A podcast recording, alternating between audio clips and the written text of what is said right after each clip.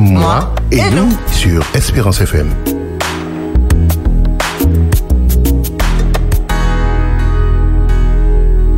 Et eh oui, bonsoir chers amis auditeurs, nous sommes heureux d'être avec vous en ce soir sur les 91.6 de la bande FM via aussi internet www.espérance.fm.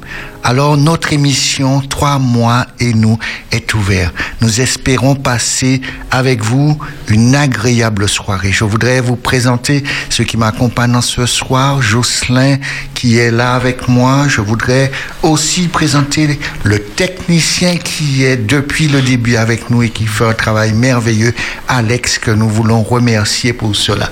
Alors juste avant, nous allons vous dire les numéros de téléphone où vous pourrez nous joindre et à ce moment, n'ayez pas peur de nous appeler, de prendre le temps avec nous pour cette soirée. Alors Jocelyn, quel est le numéro de téléphone pour nous joindre dans cette soirée? Alors tout d'abord, je souhaite euh, saluer nos amis auditeurs et nos auditrices. Bonsoir à tous. Deux numéros à composer. Le premier numéro, c'est pour passer à l'antenne 05 96 60 87 42. Et nous avons un numéro WhatsApp si vous ne souhaitez pas forcément appeler à l'antenne, vous pouvez quand même composer le 0696 545 971. Et à ce numéro, vous pouvez laisser vos messages et nous nous ferons un réel plaisir de pouvoir les diffuser et vous obtiendrez les réponses, je pense, de la part du docteur Arsène. c'est bien dit, mais c'est pas le cas encore. Mais nous serons heureux de partager avec vous durant cette soirée.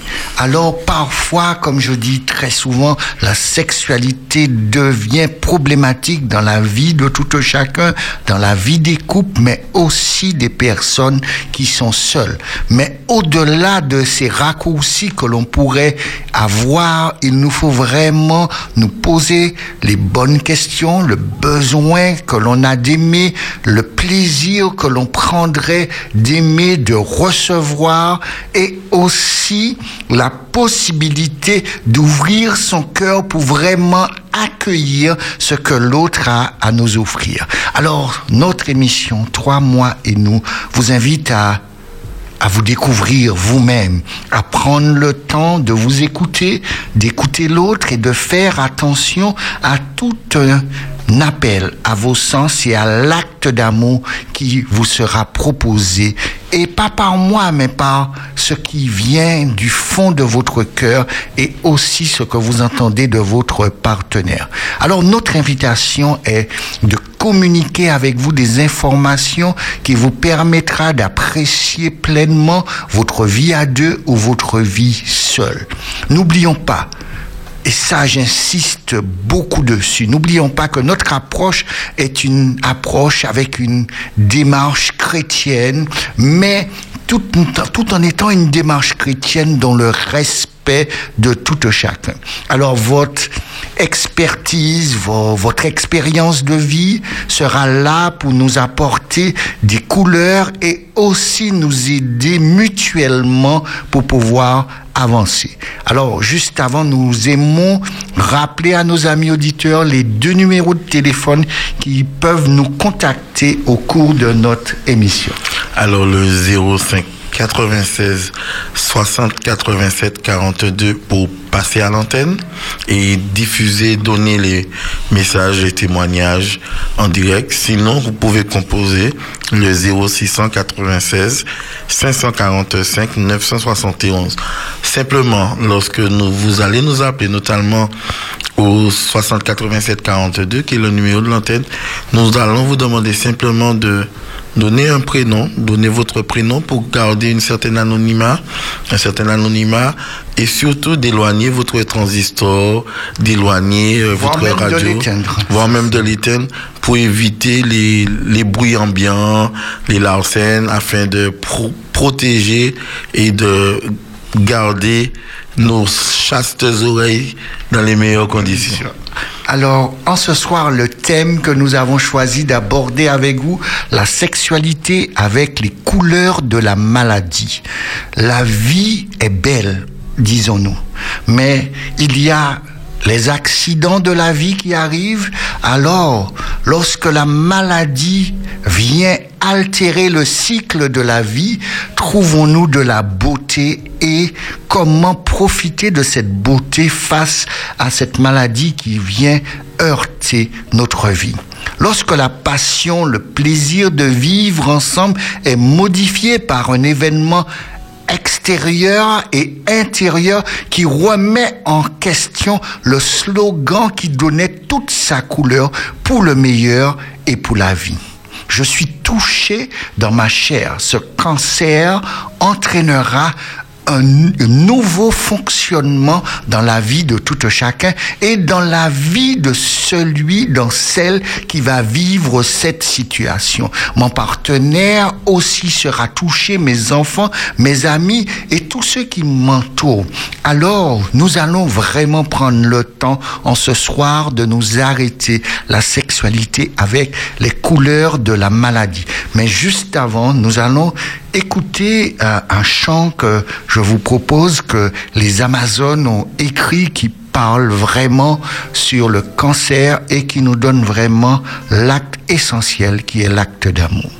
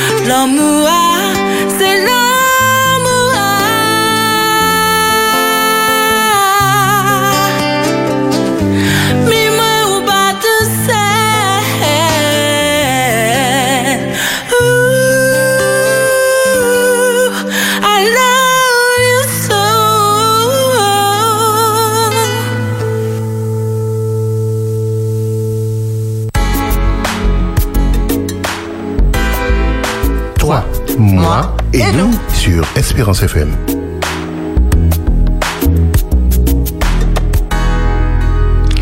Voilà, vous venez d'entendre ce magnifique titre I Love You So des Amazones, c'est l'amour.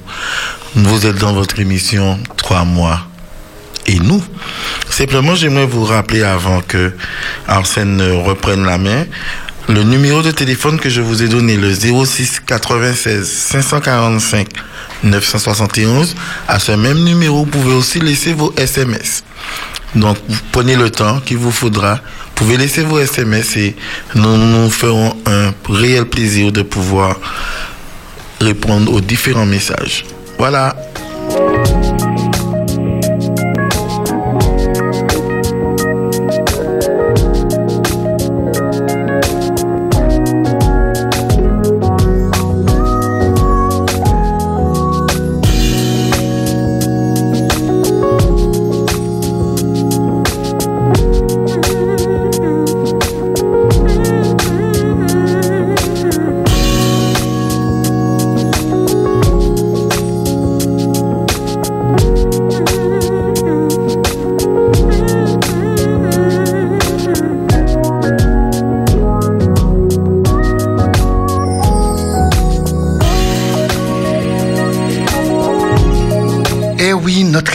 Trois mois et nous, nous avons choisi d'aborder avec vous la sexualité avec les couleurs de la maladie. Chers amis, nous avons besoin d'être aimés. Nous avons ce désir d'être aimés et quelles que soient les circonstances de la vie, l'amour doit être présent, l'amour doit être donné, l'amour doit être reçu. La vie doit être belle et la vie est belle et les accidents de la vie ne peuvent nous empêcher d'apprécier la vie.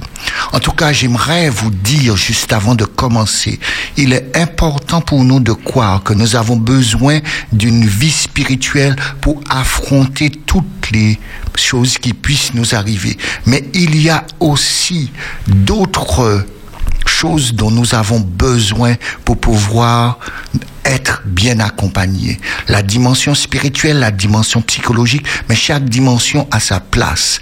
Et aussi, nous avons besoin de personnes qui s'y connaissent, qui ont vécu les expériences comme nous et qui seront plus à même à entendre ce que nous sommes en train de vivre.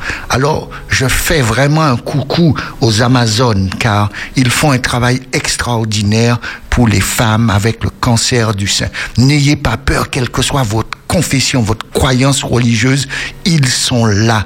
N'ayez pas peur de les appeler. Mais même ceux qui, qui sont en bonne santé, c'est l'année, c'est le mois d'octobre rose où ils font beaucoup de manifestations je vous invite de, de, faire un don aux Amazones par rapport au travail qu'ils font pour toutes ces femmes qui vivent et qui passent ces drames, mais aussi la famille élargie qui sont autour de la personne malade. N'ayez pas peur, achetez le livre et quand vous voyez qu'il y a euh, des petites campagnes promotionnelles où on demande une participation, soyons de ceux qui sont prêts à participer pour pouvoir accompagner tous ceux qui sont dans la souffrance.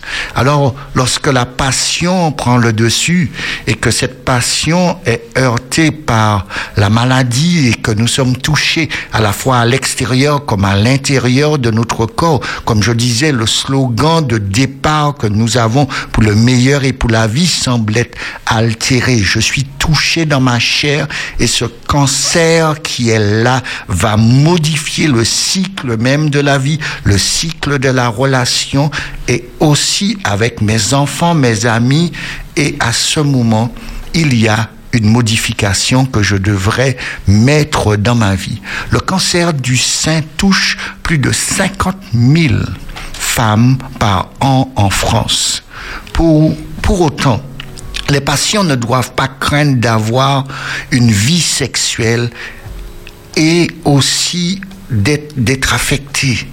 Parce que fort bien de croire que nous pouvons nous en sortir. Oui, il y a une vie après le cancer du sein. Une femme sur deux voit sa sexualité affectée après la maladie. Selon une étude qui nous a été montrée de psycho euh, oncologie de l'Institut de Curie, plus de la moitié des personnes interrogées présentent des difficultés ou une insatisfaction sexuelle qu'elles attribuent à la maladie et, par, et parfois, plutôt des années plus tard, ils sont toujours dans dans cette même phase de croire que la maladie est aussi facteur de cela. C'est vrai que la maladie est le facteur, mais aussi il nous faut dépasser cela et pour pouvoir dépasser cela, nous aurons besoin d'un accompagnement. Et cet accompagnement sera par des psychothérapeutes, par notre médecin, par la famille, mais aussi par ceux qui nous entourent et surtout par notre partenaire lorsque nous parlons de la sexualité et par-dessus tout nous-mêmes. En, termes de chiffres, euh, on note que 29% des femmes déclarent euh, ne pas avoir d'activité sexuelle après la maladie. 71% ayant une activité régulière, plus ou moins plus de la moitié exprime une altération du désir, 58% ou une incapacité à atteindre l'orgasme, 71%. 20% re, re, ressentent euh, une distance émotionnelle dans leur couple et 25% euh, perçoivent un peu euh, des rapports sexuels chez euh, une peur du rapport sexuel de leur partenaire. Et 65% estiment ne pas avoir été suffisamment informés des effets du cancer et du traitement sur leur sexualité.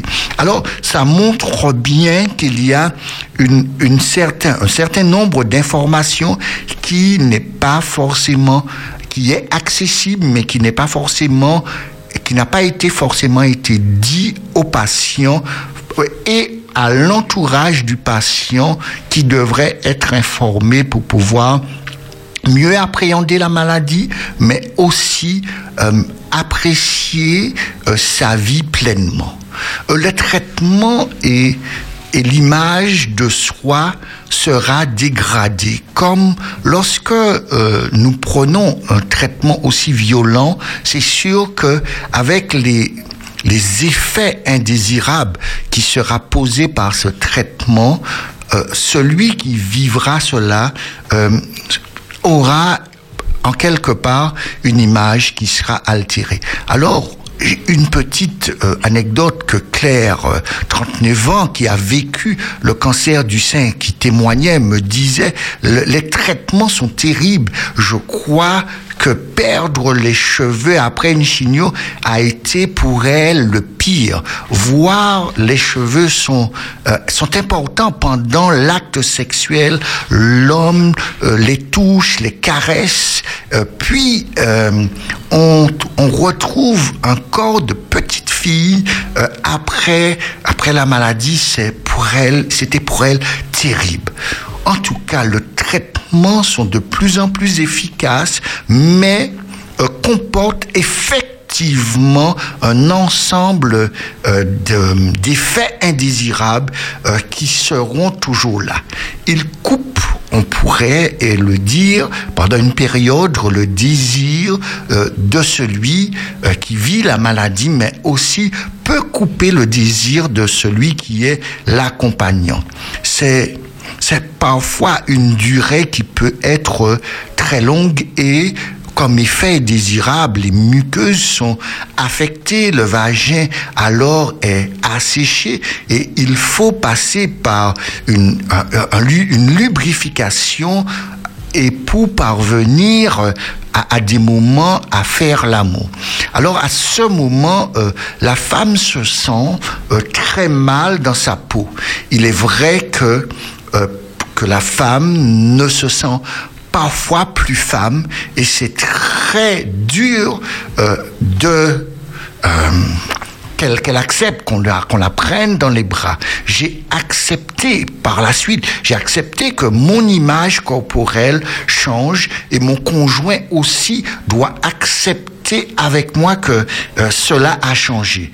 Il faut euh, s'aimer soi-même et faire un travail sur soi. Et, s'aimer soi-même et ce travail sur soi, euh, je, je vous dis sincèrement, il ne se fera pas seul et il n'est pas bon de le faire seul. Il est bon de le faire avec euh, des psychothérapeutes qui vont vous accompagner, des psychiatres, mais aussi il y a des groupes de parole, il y a comme il y a les Amazones aussi qui ont vécu les mêmes choses que vous et que vous aurez une écoute bienveillante, pas seulement bienveillante, mais bienveillante dans le sens que nous sommes passés par là et nous pourrons entendre mieux ta souffrance. Après un cancer du sein, de nombreuses femmes se dévalorisent. Alors, vous savez, ils se dévalorisent car la chirurgie donne une toute autre image de, de son propre corps. À partir du moment où les seins sont affectés, tout son corps euh, se sent troublé par cela. La femme subit comme une perte de sa féminité. Elle n'ose plus montrer ses seins. C'est une partie de son corps ordinairement qu'elle, euh, qui était ostentatoire, qu'elle aimait euh, exposer et maintenant elle, est obligée de, de, de le cacher par rapport soit aux cicatrices ou par rapport au fait que euh, visuellement que ça soit pas forcément joli à voir. Alors les femmes doivent euh, faire et on doit les aider à faire ce travail de la prise de, de, confi- de confiance en elles-mêmes pour pouvoir se faire accompagner. Alors, le, le secret pour retrouver une vie sexuelle épanouie, il y a pour moi une seule règle, l'amour. L'amour que mon partenaire aura pour moi et l'amour que j'aurai pour, pour, pour mon partenaire. Toujours Claire qui, qui témoigne en me disant ceci, j'ai été très chaleureusement euh, euh, content. J'étais vraiment dans la joie. Mon, ma, mon conjoint a tout compris. Il a été formidable. Alors, il est important que, quelle que soit la maladie qui va affecter la sexualité euh, du couple, que euh, l'accompagnement de celui qui est à côté de nous sera indispensable et son regard bienveillant, son regard d'amour, pas son regard de... euh, il, est comme... il ne, elle ne veut pas ou il ne cherche pas votre compassion, il veut votre amour, elle veut votre amour. Il ne faut surtout pas que l'homme évite sa, sa compagne, surtout qu'il ne dise pas euh, tout bêtement, ça reviendra. Euh, euh, laissant apparaître que c'est seulement une période.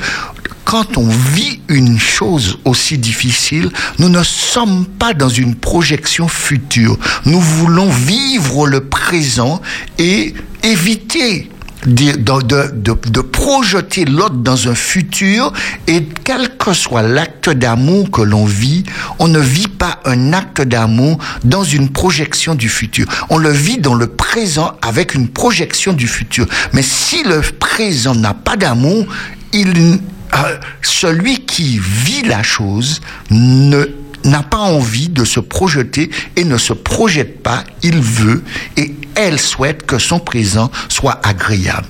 Euh, il doit juste montrer qu'il comprend, qu'il accepte le changement. Le couple doit trouver ensemble un nouveau rythme en fonction de la fatigue et aussi des semaines du traitement.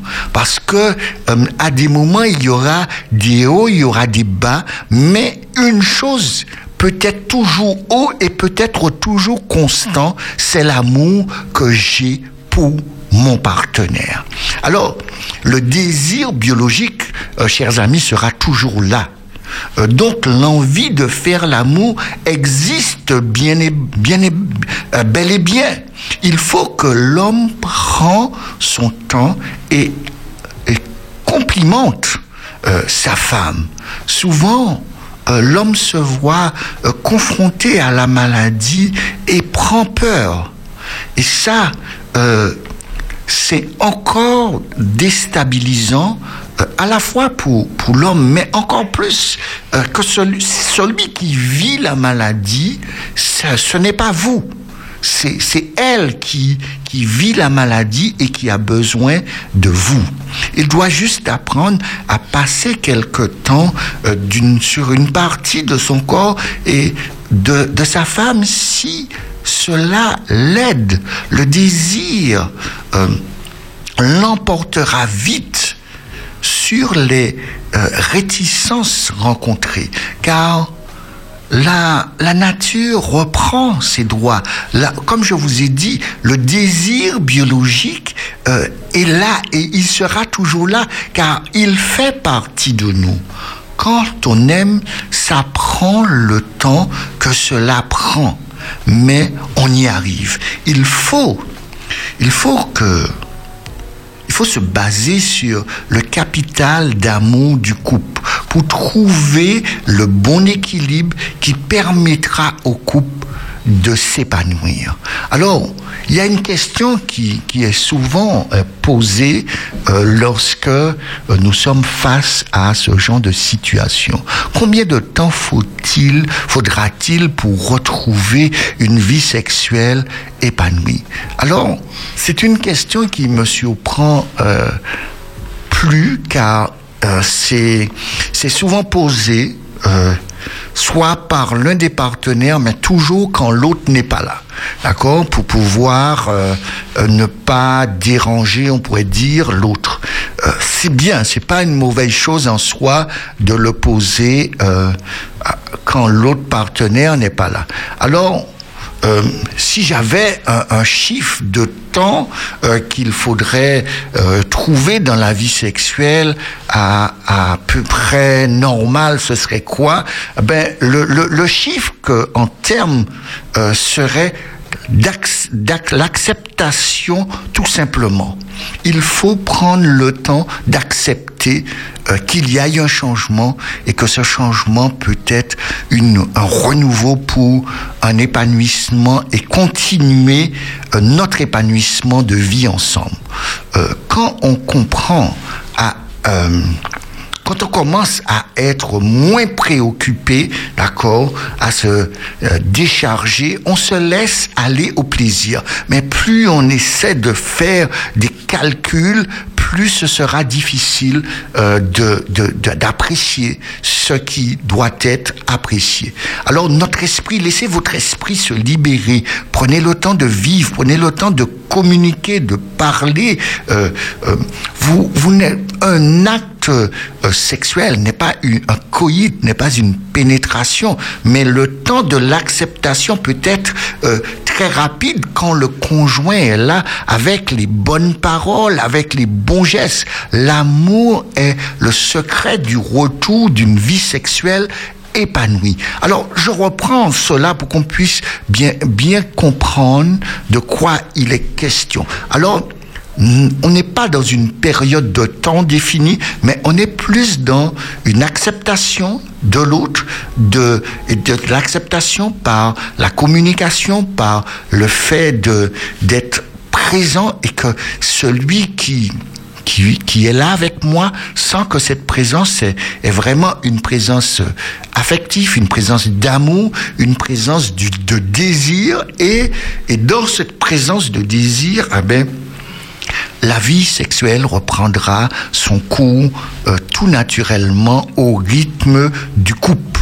Pas au rythme que, que, que- vous aurez dit que en six mois, non, il y a un rythme naturel qui devra euh, euh, prendre de lui-même.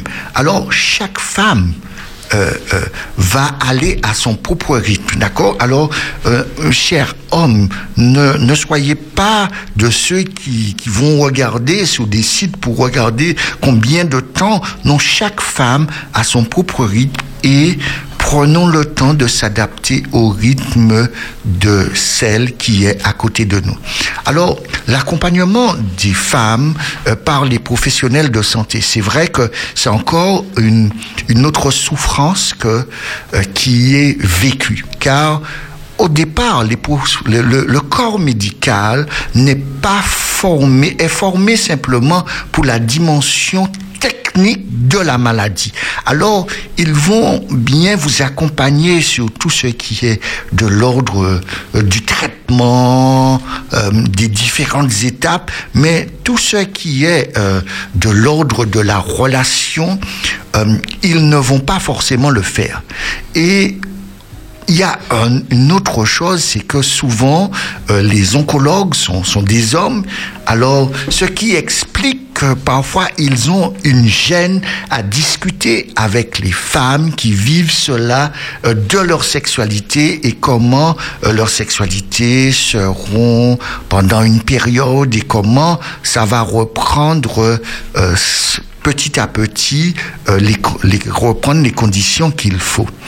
Il est vrai qu'aujourd'hui, on, on estime que euh, le- la maladie euh, qui est là peut être euh, se guérit et on, on reprendra euh, notre rythme dans notre couple.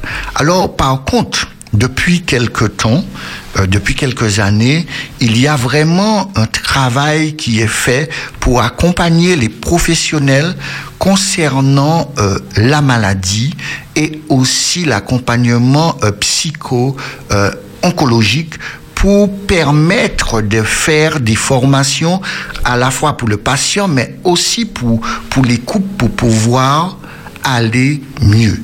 Alors, maintenant, je vais vous donner la, possibilité d'écouter une petite expérience d'une femme qui nous rapporte euh, ce qu'elle a vécu. Elle s'appelle Martine, 44 ans. Voilà ce que Martine nous dit. J'ai connu la plus belle période de ma vie sexuelle. Je n'avais même pas encore de sein, pas de règles. Le médecin de maman a pointé son doigt vers moi et m'a dit Vous, jeune fille, il faudra faire attention. Ma mère est morte du cancer du sein à 42 ans. Ma grand-mère a 39 ans. Je m'étais dit La foudre, la foudre ne tombera pas trois fois au même endroit. Elle est tombée en avril 2009. Ce cancer est un alien qui voulait me bouffer, bouffer ma famille. Je suis, en- je suis parti en guerre. Lui ai dit, tu dégages. Je me souviens de mon premier choc physique après le début de la chimio. Car j'ai découvert tout le bas de mon visage affaissé, sec, couvert de rides. Cela a été très violent. J'ai pris dix ans en une matinée. J'ai eu peur. J'avais beau penser que je n'étais pas malade. Je l'étais. Les produits de la chimio agissaient. Le cancer s'attaquait à mon visage et le visage, c'est notre identité. J'ai toujours fait extrêmement attention à moi et là, je pouvais plus rien faire. J'ai pris ma bagnole et je suis allé voir ma copine esthéticienne. Comment vais-je retrouver ma peau? Elle va se réhydrater, sois patiente. J'ai forcé sur toutes les crèmes anti-rides. Je faisais beaucoup d'efforts pour me préparer à redevenir comme avant. La perte de la féminité, c'était tout. C'était pour moi un stade transitoire. Le futur, la guérison. J'avais des cheveux très longs, jusqu'en bas du dos. Le jour de ces sept ans, ma nièce m'a dit, je veux les mêmes que toi. Je savais que huit jours plus tard, je n'en aurais plus. Ma féminité se logeait dans ma chevelure. Quand l'oncologue l'a vue, elle a regardé sa secrétaire et m'a immédiatement prescrit une perruque. Je suis allé en choisir une rousse et j'ai acheté une robe rouge. Je me suis fait raser les cheveux. Je me suis dit, je ne suis plus rien. J'ai calculé au bout de combien de temps il allait repousser. J'étais toujours dans l'après. Un homme que je ne voyais plus, qui vivait à l'étranger, est revenu vers moi quand il a su que j'étais malade. Ce ne sont pas tes cheveux qui comptent, c'est ta vie. Il a dormi avec moi la veille de l'opération. La féminité, elle est aussi dans le regard de l'autre. J'ai connu la plus belle période de ma vie sexuelle. J'avais du désir. Il était tellement content que je sois en vie qu'il me le montrait en faisant l'amour. Quand quelqu'un vous touche comme si vous étiez la plus belle du monde, vous y croyez. Il me regardait dans les yeux, me tenait la main, a touché mon cancer, il a voulu le toucher. Depuis, mon sein a subi une déformation. Il est plus dur que l'autre, mais c'est toujours le mien. Ce n'est pas mon sein qui définit ce que je suis. J'ai terminé tous mes traitements le 1er mai 2010 en tant que femme. Je n'ai rien gâché ni perdu. Je n'ai rien gagné ni perdu. Ce qui a changé, c'est ma relation à ma famille. On fait beaucoup plus de fêtes qu'avant. Je vais leur donner des souvenirs. J'ai combattu l'ennemi, mais je sais que je ne l'ai pas terrassé. Et oui. Et oui, voici une expérience qui nous est rapportée. Dans cette expérience, je voudrais vous faire remarquer plusieurs choses, d'accord? Elle nous rapporte comment ça a bouleversé sa famille, quel est le choc qu'elle a reçu physiquement, car il y a vraiment euh, son corps qui a été touché et à ce moment, elle a pris peur. Et à ce moment, nous avons le devoir d'être ceux qui seront autour de la patiente, autour du souffrant, autour de notre femme, autour de notre mère pour pouvoir l'accompagner car par rapport à, ce qu'elle va vivre, à ce qu'elle vit, la dimension identitaire va prendre un coup et à ce moment, il nous faudra être là et notre présence sera cette présence qui stabilisera sa relation avec elle-même, mais aussi avec nous et avec l'autre. Et on voit que cette femme, ce qui lui a permis d'avancer de voir que ce n'était qu'une maladie et que sa vie ne pouvait pas se résumer à la maladie, a été le fait que le partenaire qui était à côté d'elle s'est présenté comme celui qui l'aimait et qui a manifesté cet amour et qui a montré que ce n'est pas la maladie qui détermine qu'on est quelqu'un euh, qui mérite d'être aimé, qui a le droit d'être aimé et qui a le droit de vivre pleinement une sexualité.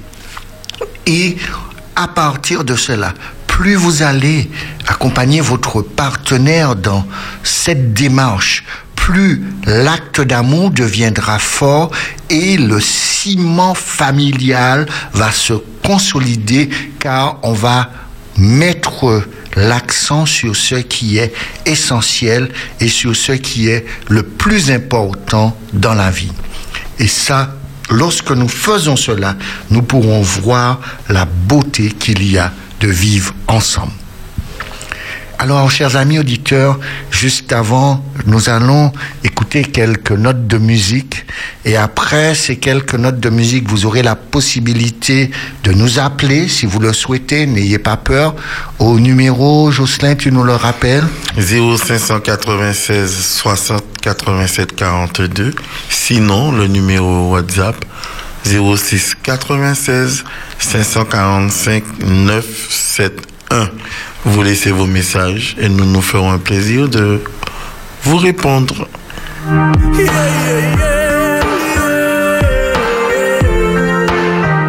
Le jour se lève, la vie reprend, faut remplir la gamelle, mais tout en souriant. Des proches appellent, ils prennent des nouvelles, mon sourire leur rien n'est plus comme avant. Je fais semblant, au milieu mais quand arrive la nuit, ton absence et ton fou rire font trop de bruit, impossible de dormir. Donc je roule, roule,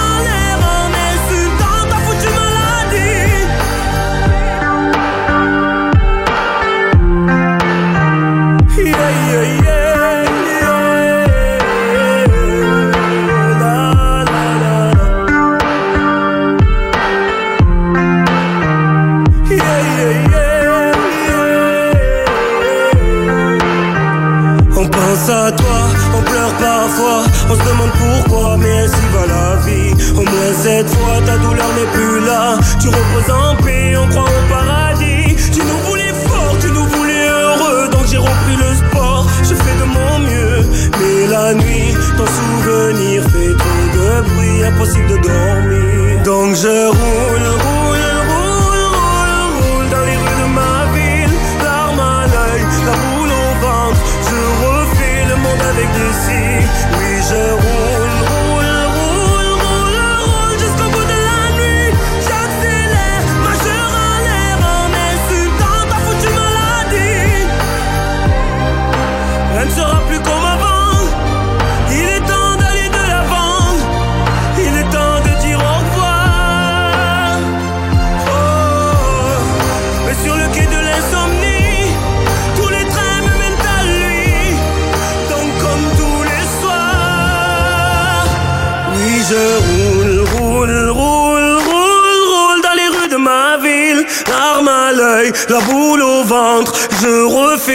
avec des scies. Oui je roule, roule, roule,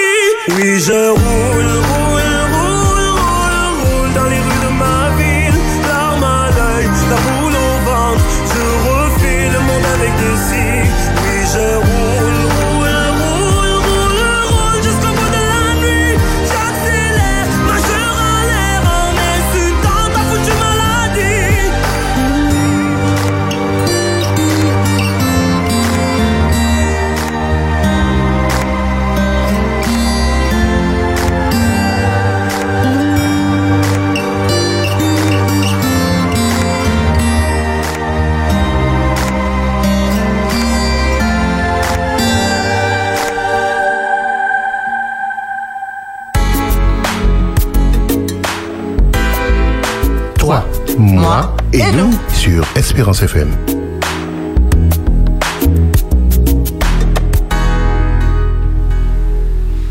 Oui, nous sommes toujours dans notre émission, toi, moi et nous. N'ayez pas peur de nous appeler ou de nous en laisser un message en ce soir et nous ferons un plaisir de partager avec vous.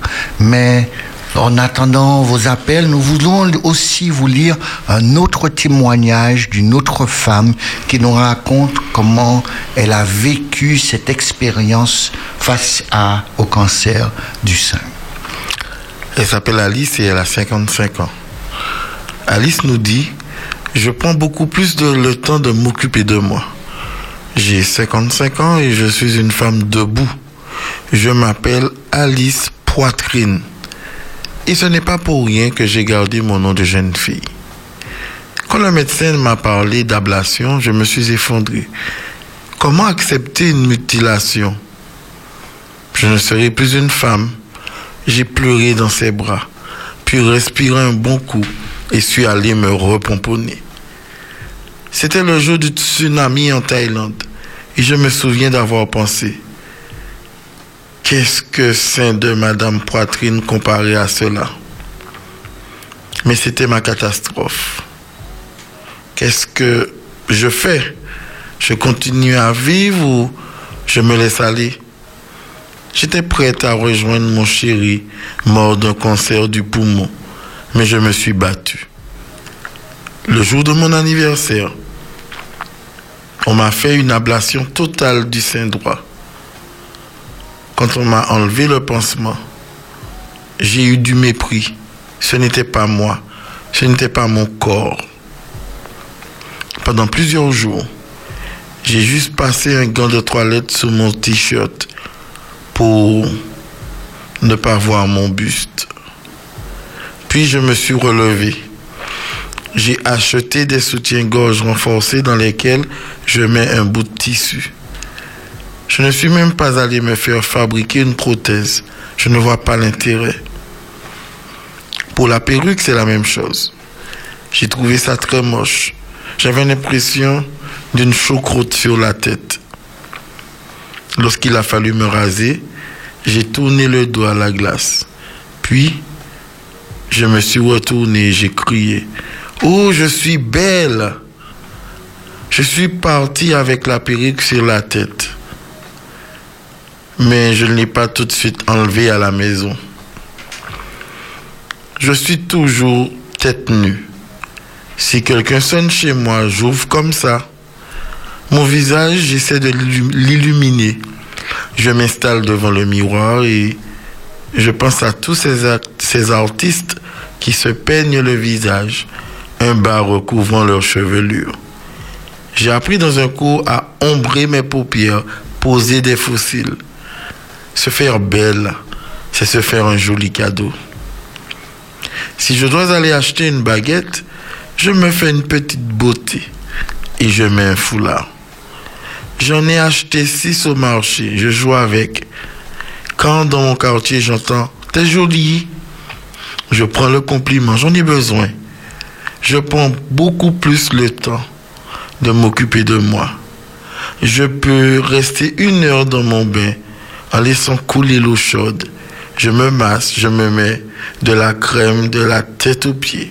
Je fais surtout attention à moi pour montrer que je suis en forme, pas pour séduire. Avec cancer, on n'a pas envie de séduire. Je n'ai pas de conjoint. Je rêve de trouver un homme, mais j'en suis incapable. La sexualité me manque énormément. Mon corps a envie. Alors je me fais plaisir toute seule. J'ai besoin de tendresse aussi. Avec mes copains, on se serre fort dans les bras.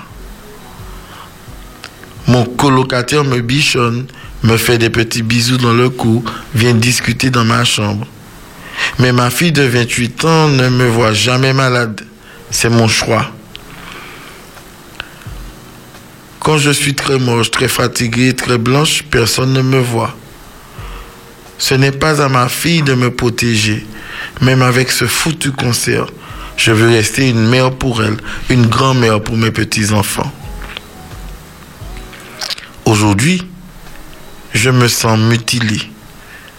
Mais je suis aussi protégé des mecs qui draguent bêtement.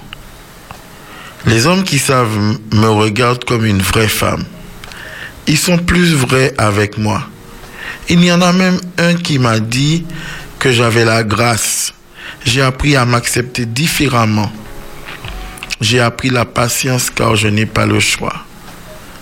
Désormais, je ne rêve que d'une chose. Passer au bloc pour une reconstruction des seins.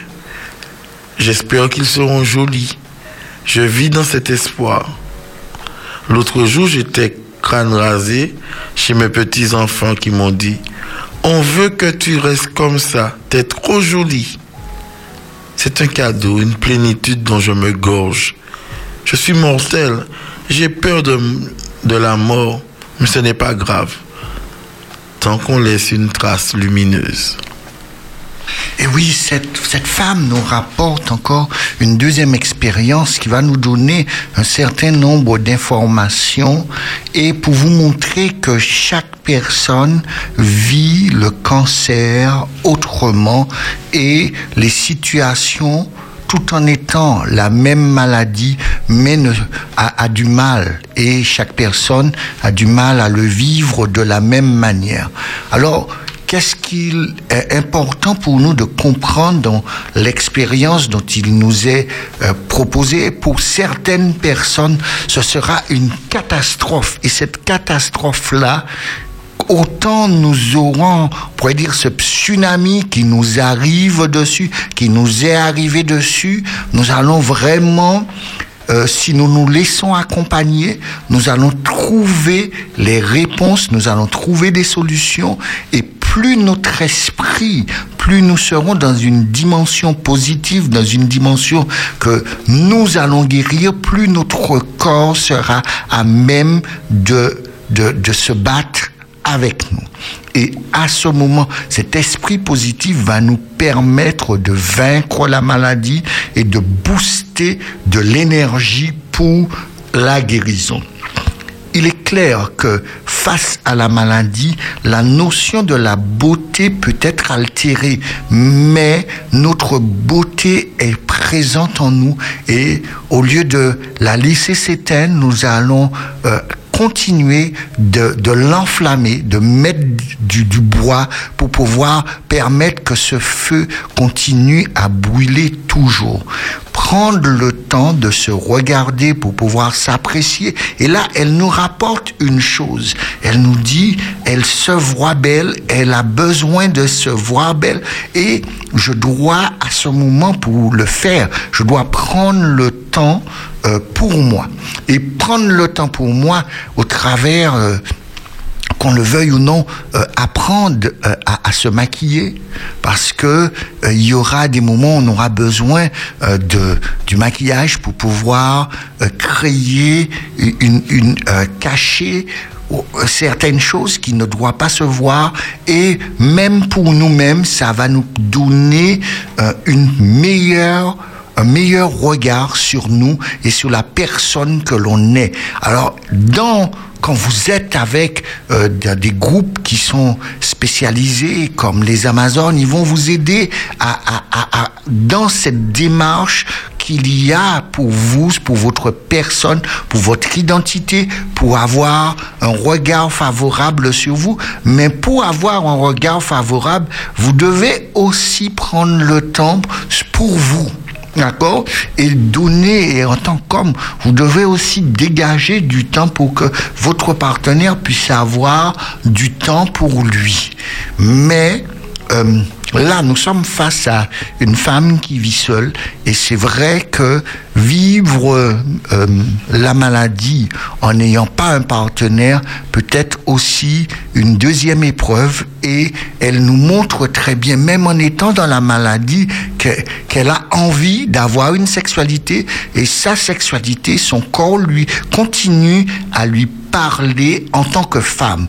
Alors, chère femme, votre corps continuera à vous parler en tant que femme si vous choisissez de de profiter de la vie et de ne pas seulement s'arrêter sur la maladie. Votre vie ne s'arrête Votre vie n'est pas la maladie, mais cette comme elle disait, c'est une, un alien qui va partir si vous vous donnez les moyens, si vous vous laissez accompagner et si vous laissez toutes les personnes qui peuvent vous aider et accepter l'aide qu'on est prêt à vous porter.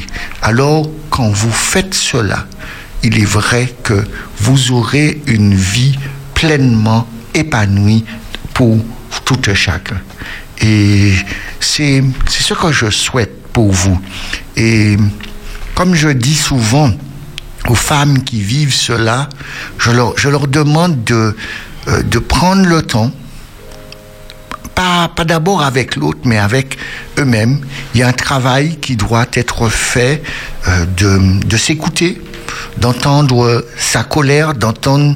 Euh, et d'accepter aussi ce que, ce que l'on va voir, ce que le miroir va nous renvoyer. Et ce sera avant tout, ça peut être un très grand choc, mais ce choc-là, euh, n'ayez pas peur de l'exprimer, n'ayez pas peur de le dire, n'ayez pas peur d'aller vers les personnes qui vont vous accompagner. Et une chose, ne couvrez pas votre souffrance sous la spiritualité. D'accord? Vous êtes des femmes qui avaient besoin d'être accompagnées. La prière, nous en avons pleinement besoin. Et je vous invite pleinement de prier. Mais Dieu aussi a mis des personnes autour de nous qui pourront nous aider et qui pourront nous accompagner, qui pourront nous, nous inviter à exprimer notre souffrance, notre colère, nos, les limites que nous avons et les incompréhensions que nous avons.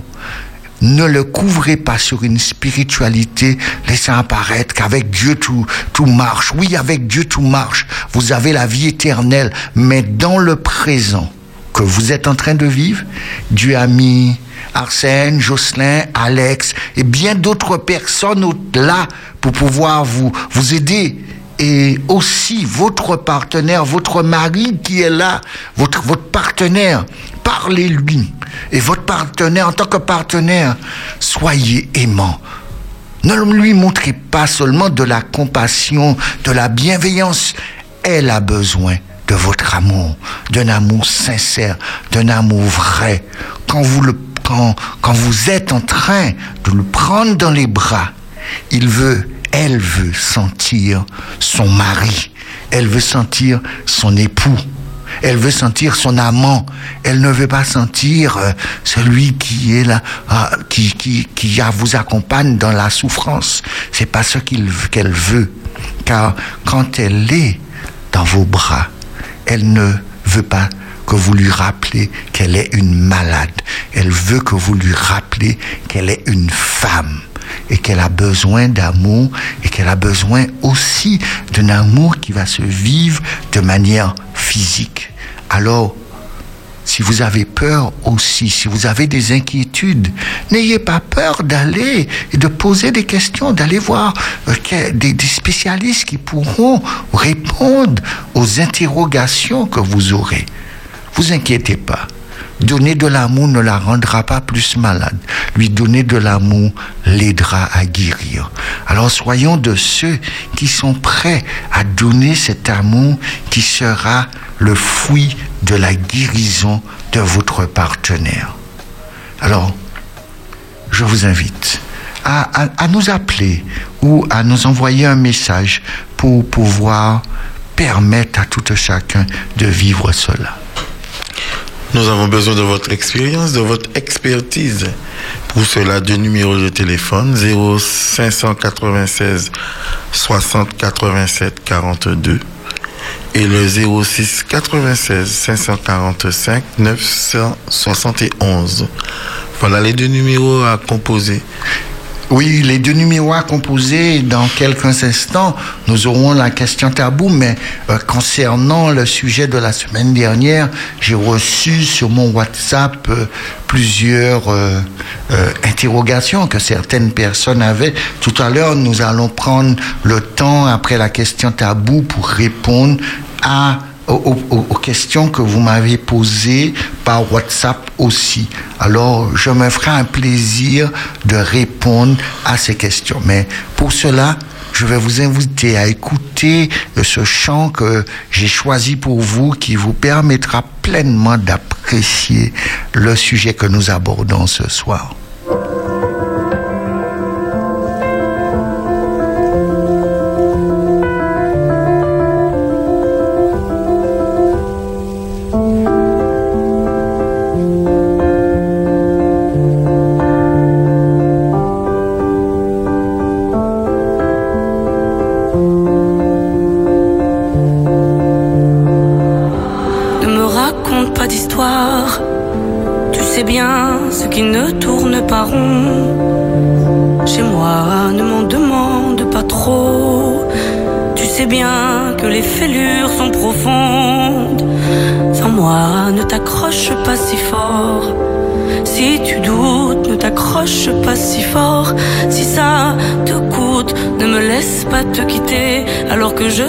De moi, je te donne tout ce que j'ai. Alors essaie de voir en moi que je t'aime.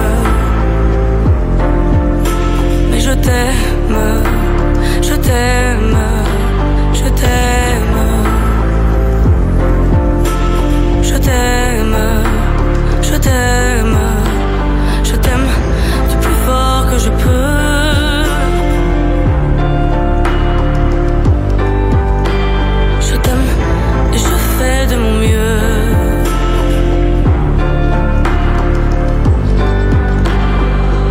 attends, tu vas voir, l'amour c'est un grand feu. Ça crépite, ça illumine, ça brille, ça réchauffe, ça pique les yeux. Ça envoie des centaines de lucioles tout là-haut, au firmament. Ça s'allume d'un coup, et ça éclaire le monde et la vie différemment. Nous on a craqué l'allumette pour l'étincelle de nos débuts. On a alimenté ce foyer de tous nos excès, de nos abus. On s'est aimé plus que tout, seul au monde dans notre bulle. Ces flammes nous ont rendus fous. On a oublié qu'au final, le feu, ça brûle.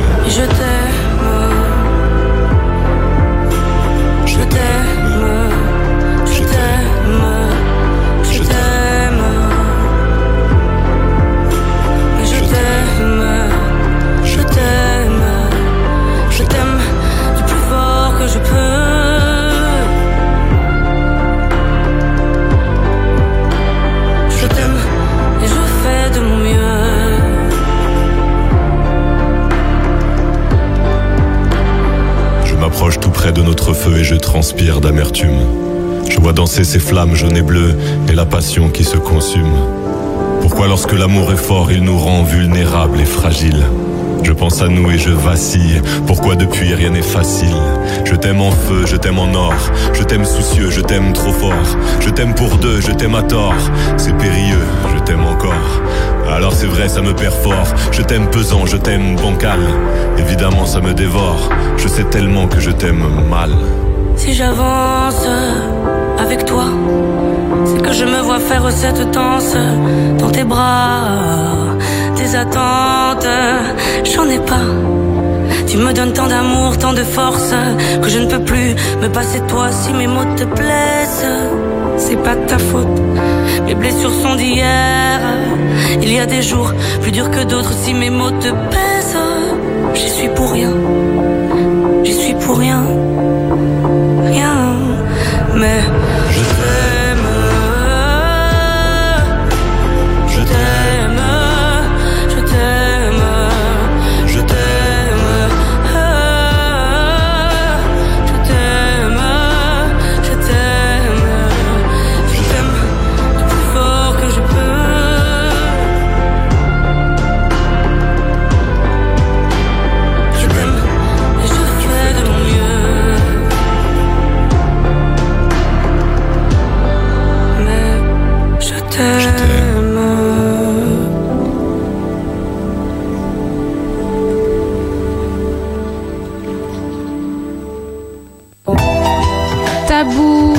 La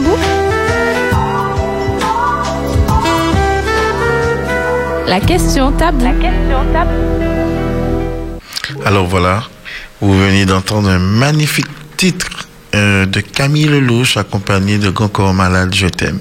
Ah, J'espère que vous avez porté un soin particulier aux paroles parce que ces chants ne sont pas là pour juste faire joli, mais il y a des messages qui sont diffusés au travers et il est important pour nous de nous arrêter parfois sur les textes. Effectivement, vous venez d'entendre le jingle de la question tabou. La question tabou de ce soir est quand même assez intéressante. Je vais vous la poser. Je vais poser à notre ami Arsène qui se fera un plaisir de nous guider au travers des éléments de réponse qu'il nous portera. Alors, notre question tabou en ce soir, vous pouvez prendre de quoi noter. Peut-on utiliser les aphrodisiaques dans la sexualité Arsène. Ah oui, voici la question. Ouais, Peut-on utiliser euh, les aphrodisiaques dans la sexualité? Vous savez, les aphrodisiaques euh, subsistent depuis très longtemps. Et le il existe le désir sexuel et euh, on pourrait dire va booster ce qui va booster la libido. Alors les aphrodisiaques et les autres filtres d'amour existent depuis la nuit des temps. Si nous prenons euh, la, la période où, où les Aztèques euh, nous donnent un exemple de d'aphrodisiaque dont ils fabriquaient avec euh, des épices où ils mettaient du piment, du poivre, du clou de girofle euh, qui étaient mélangés ensemble et qui étaient pris pour pouvoir euh, booster et augmenter la libido. Alors, euh, Madame de Pompadour, euh, en, vertu du céleri euh, blanche, considérait, il considérait à cette époque que euh, cela était un aphrodisiaque et il faisait manger les hommes qu'il invitait à sa, à, chez elle pour pouvoir stimuler leur, leur libido et permettre que le plaisir soit plus intense.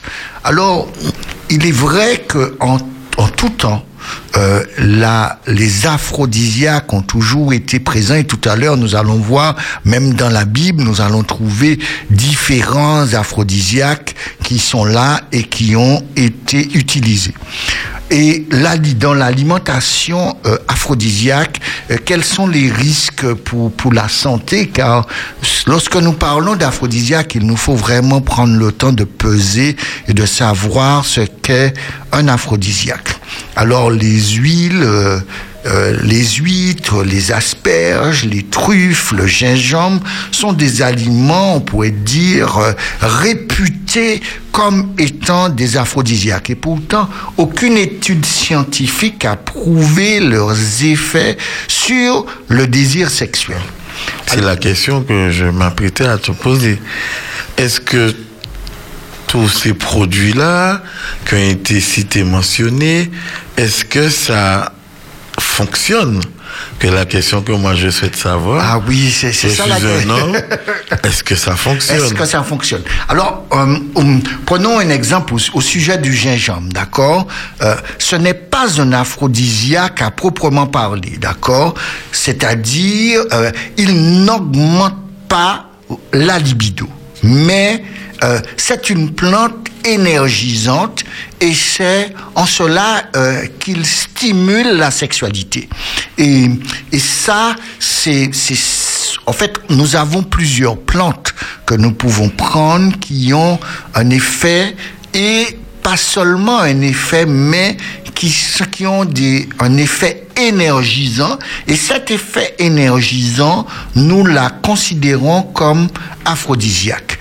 Alors, les effets physiologiques, euh, vous savez, quand on parle, quand on me parle d'aphrodisiaque, euh, j'aime poser beaucoup à la personne, euh, aux gens qui sont autour de moi, qui me posent la question, pour vous, quel est le, quel est le plus grand aphrodisiaque qui existe?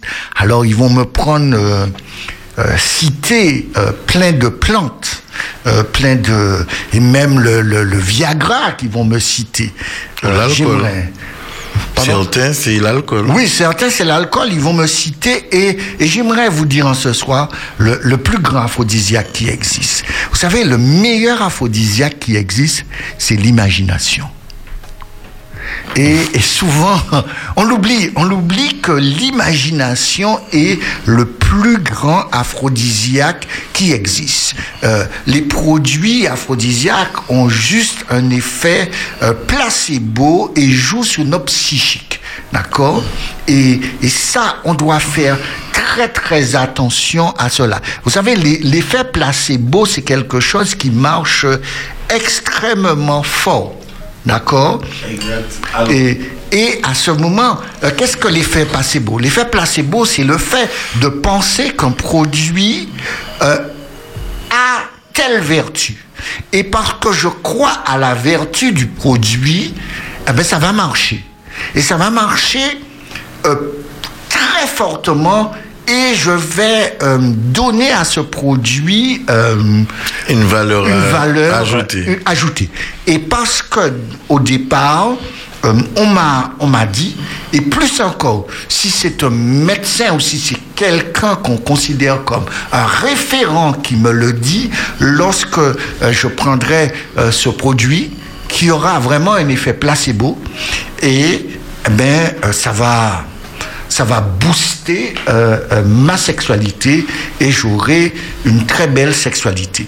Alors, par contre, il y a des... Faut bien faire attention à ce que l'effet placebo, parce que l'effet placebo a son revers de la médaille aussi. D'accord? Mais nous n'allons pas nous arrêter là, mais sur cet aspect pour l'instant, mais voir que euh, l'effet placebo a vraiment euh, un- une action stimulante. D'ailleurs, beaucoup d'aphrodisiaques jouent sur l'analogie du pénis en érection.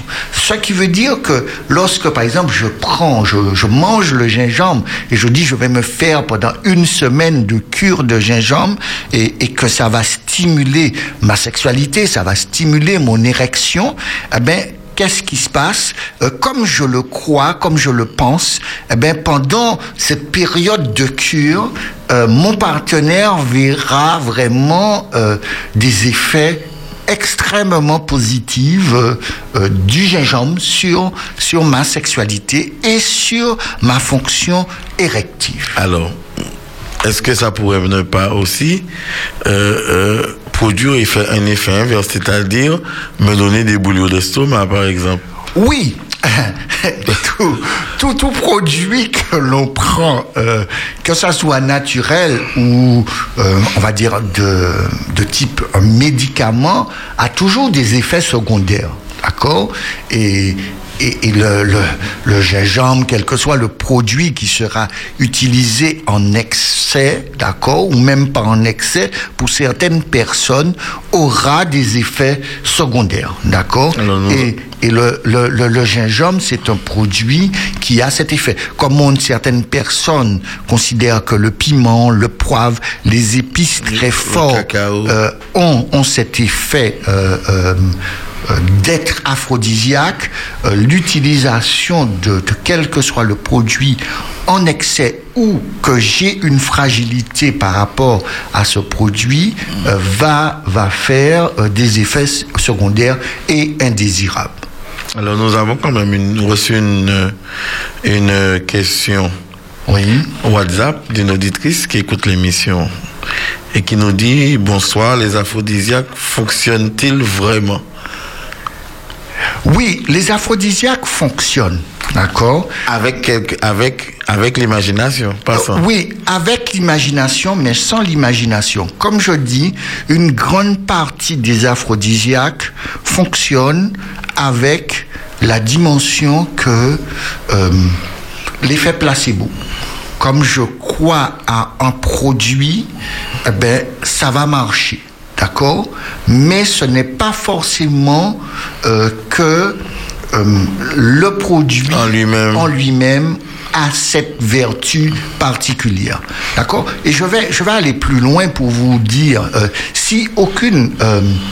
euh, si aucun médicament n'est capable euh, de booster le désir sexuel, il existe pourtant euh, certains euh, médicaments actuellement qui, euh, qui jouent sur le mécanisme physiologique pour l'érection, d'accord Comme le Viagra, qui est ce produit euh, merveilleux que l'on a créé aujourd'hui, qui permet euh, non pas de, euh, de booster le désir, mais qui va créer euh, une, euh, qui va accompagner la dimension physique euh, du, de, de celui qui a une difficulté érective pour pouvoir euh, le faire, pour pouvoir mieux avoir une meilleure érection et que cette érection puisse bien tenir et tenir plus longtemps.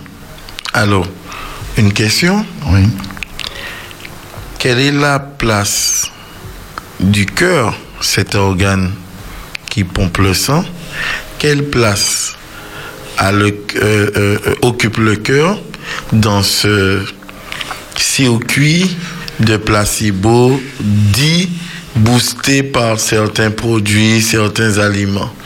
Oui, il y a certains produits comme certains aliments qui auront non pas un, un effet euh, sur l'érection, mais un effet sur le fait de booster, on va dire, les- le, le rythme cardiaque et d'envoyer, euh, d'accélérer son, son, euh, son flux sanguin et d'avoir euh, une, plus forte énergie par rapport au fait que le cœur envoie plus de sang. Mais au même titre, et c'est ça qu'il nous faut faire très attention avec ce type de produit. Ce type de produit fait que euh, lorsque nous avons cela, il y a euh, vraiment un risque euh, cardiovasculaire qui peut exister. Alors, euh, est-ce qu'il y a vraiment euh, des produits qui existent concernant, qui sont des vrais aphrodisiaques? Oui, il en, je, je vais vous en parler de deux produits qui, qui sont vraiment naturels et qui sont utilisés, qui sont à la fois bien et extrêmement dangereux. Euh, là, là, là, là, et où je vite de faire très attention euh, par rapport à ce type de produit, d'accord? Euh, Il y a la mouche euh, espagnole euh, qui est réduite en poudre, d'accord Qui va provoquer une forte euh, euh, érection pour, pour, pour celui qui l'utilise, d'accord Mais au même titre que nous allons utiliser euh, euh, cette mouche espagnole pour pouvoir cela, mais il provoque aussi une forte irritation au niveau de l'appareil génital, d'accord Et on doit faire très attention à cela. Et l'autre produit, c'est euh, une écorce de bois euh, en Afrique qui s'appelle euh, le, le yorinbin euh, qui est euh, une écorce d'un arbre, et cette écorce de l'arbre euh, sera broyée, d'accord, et qui sera utilisée. Mais lorsque nous n'utilisons pas euh, le bon dosage pour l'utilisation de ce produit, il, provoque, on a un risque de tremblement et, et euh, de, de nausées et de problèmes cardiovasculaires. Alors, ces deux produits-là fonctionnent vraiment comme aphrodisiaques, mais qui sont extrêmement dangereux. Alors, c'est pour ça que je dis faisons très attention lorsque nous parlons euh. Alors, euh, le, gingembre, le, le ginseng que l'on entend parler et qui possède euh, euh, potentiellement pourrait euh, donner une érection, d'accord? Mais euh, c'est toujours notre système cardiovasculaire qui sera boosté, et mais ils n'ont pas la vertu euh, qu'on lui attribue d'être un produit qui euh, provoque euh, une érection, d'accord? Mais ça booste notre système cardiovasculaire. Et quand notre système cardiovasculaire est stimulé, il y a plus de sang qui circule. Et tout en sachant que notre pénis, pour les hommes, quand il doit être rempli de sang pour que les, pour avoir une belle érection. Alors alors la question c'est vraiment peut-on l'utiliser? Alors est-ce qu'on peut l'utiliser?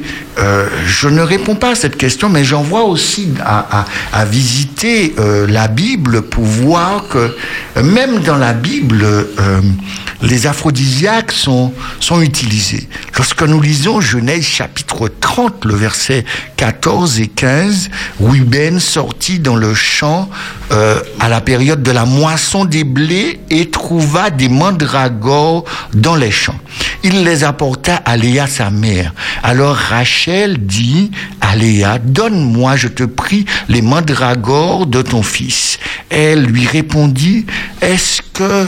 euh, cela ne te suffit pas d'avoir pris mon mari, il faut que tu prennes les mandragores de mon fils. Elle et Rachel répondit, eh bien, il couchera avec toi cette nuit pour les mandragores de ton fils. Alors, Qu'est-ce que les mandragores à cette époque Les mandragores, ce sont euh, une plante euh, qu'on considère comme aphrodisiaque et et Ruben va ramener euh, ces plantes aussi pour sa mère, pour que sa mère puisse les utiliser dans sa sexualité.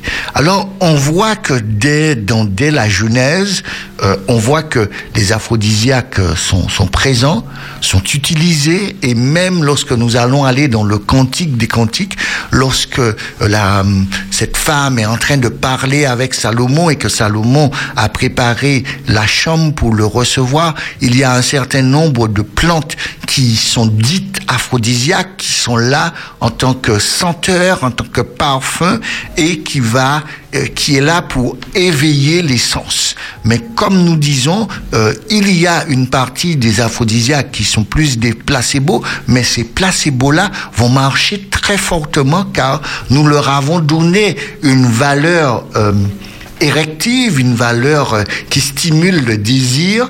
Et à ce moment, lorsque nous sommes dans, dans, dans, dans ces conditions, notre esprit, notre cerveau le prend comme argent comptant et réagit comme argent comptant. Et c'est pour cela qu'il est essentiel pour nous de faire euh, bien attention à cela.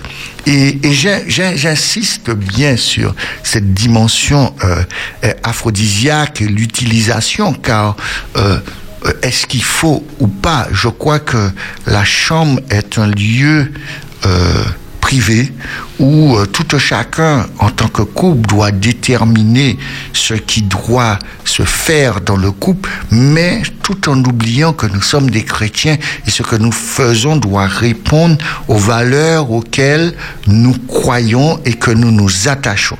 Mais nous voyons que dans la Bible, que euh, cela a, euh, depuis la nuit des temps, cela est utilisé et cela est pris pour pouvoir encore mieux stimuler euh, la, vie sexuelle des couples.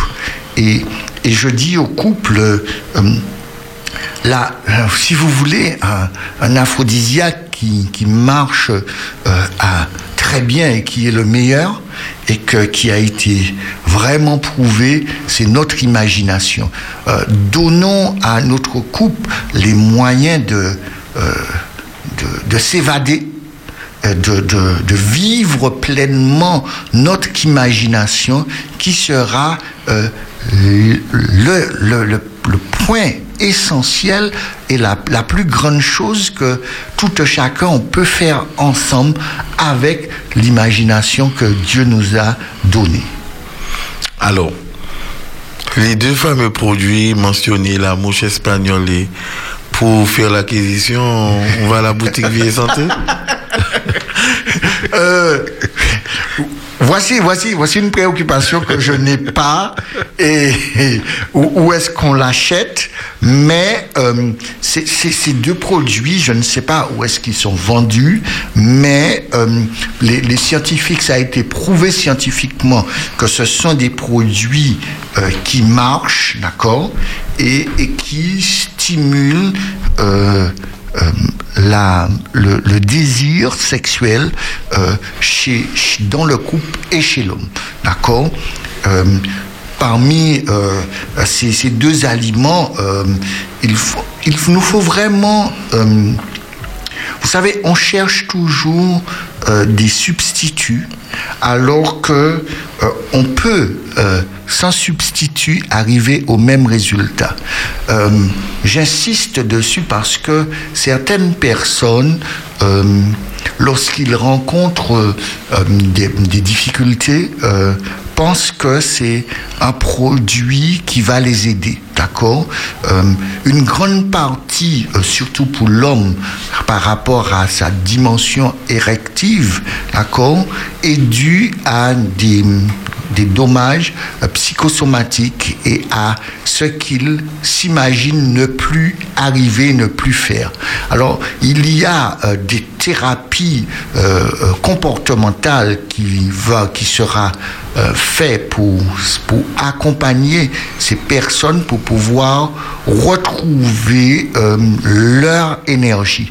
Et une grande partie de ce que nous considérons comme étant euh, une, une perte pendant une période se retrouve en se faisant accompagner et sans pour cela euh, avoir euh, euh, un médicament pour, se, pour pouvoir nous accompagner. Alors il y a une question qui m'est posée sur mon WhatsApp, est-ce que les aphrodisiaques fonctionnent vraiment?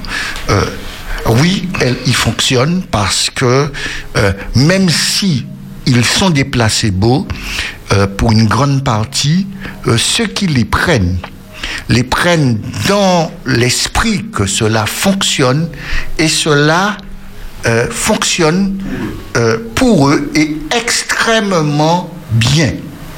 Et on vous serait surpris de voir comment ceux qui l'ont pris par la suite vont donner des conseils à leurs amis euh, d'essayer ce produit, ça marche. D'accord? Alors, euh, il faut vraiment euh, se poser, peser les choses et voir aussi, comme tu disais, les effets secondaires de quel que soit le produit que l'on prendrait.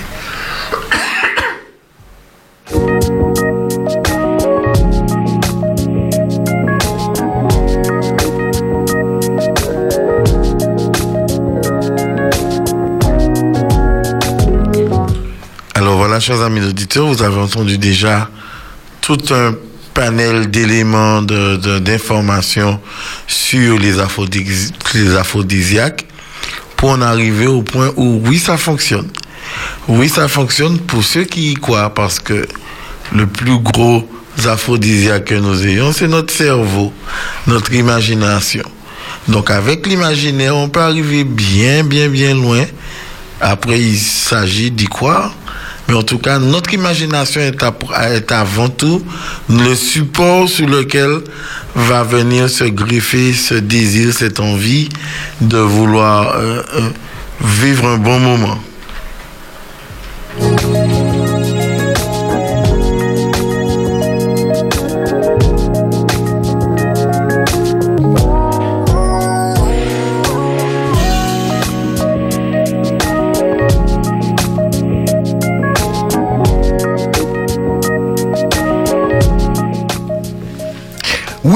Il y avait une autre question qui m'avait été posée euh, durant... euh, lorsque nous avons abordé euh, le dessert ou le désert sexuel, comment cela s'installe et, et comment sortir vraiment de ce désert. Il est et la question peut être vue à la fois avec le regard féminin comme le regard masculin. Mais lorsque nous allons dans le regard euh, féminin, une grande partie du désert qui sera installé euh, par la femme sera comme un appel euh, de, de survie, un appel au secours pour interpeller le partenaire qui est là. Pourquoi j'ai dit stop? Pourquoi j'ai choisi euh, de ne plus avoir euh, de rapport sexuel? Car pour moi, le rapport sexuel ne se résume pas à un coït, à une pénétration ou à euh, je suis dans dans cette gentillesse, dans cette affection avec toi le soir. Mais toute notre vie résume notre sexualité. Toute notre vie résume le désir que nous avons l'un pour l'autre. Et, et tout ce que tu mettras, et à la fois chez l'homme que chez la femme, tout ce que tu mettras dans la relation sera aussi notre sexualité. Et souvent, si nous ne faisons pas attention à cela, nous allons nous heurter à des murs. Et ce mur-là, euh, en fait, nous le construisons ensemble. Nous le construisons petit à petit car certaines choses doivent être dites. Et souvent, et trop souvent, nous pensons que c'est une évidence pour l'autre. Je ne lui ai jamais exprimé euh, les difficultés, ce que je ressens, ou dès le départ, une action a été faite et cette action-là, je ne l'ai pas appréciée, je ne la veux pas et je ne veux même pas qu'elle se reproduise, mais je vais quand même dire ah c'était c'était la première fois, c'était un égarement. Je ne parle pas à mon partenaire pour le réprimander, mais pour lui montrer, pour lui dire ce que j'ai vécu là la première fois euh, était tellement violent que je ne souhaite plus le vivre et je ne souhaite pas que cela s'installe et que cela devienne une habitude dans notre couple pour qu'après un certain nombre de temps que je te le dis, tu ne puisses pas me dire c'est comme ça que je suis et tu m'as toujours connu ainsi. Et lorsque j'exprime cela, c'est que j'ai une préoccupation première, c'est que je ne veux pas changer et que je me complet dans la situation que je suis et la situation que je suis est pour moi un, bien-être. Mais un bien-être égoïste car lorsque nous sommes dans un égoïsme qui est euh, juste pour moi car tout égoïsme doit être partagé. Si je suis dans un égoïsme et que ce, mon égoïsme fait du mal à l'autre, ce n'est pas un égoïsme partagé. Un égoïsme partagé, c'est un égoïsme que ce que je fais me fait du bien et fait du bien à l'autre. Je pars du principe que Jésus dit, aime ton prochain comme toi-même.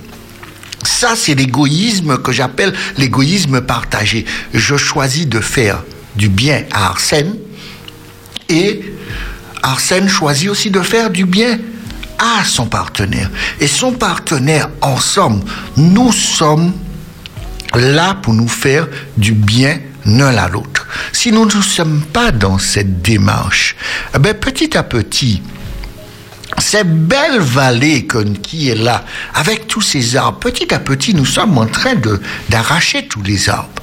Et plus nous arrachons l'arbre, plus le désert s'installe.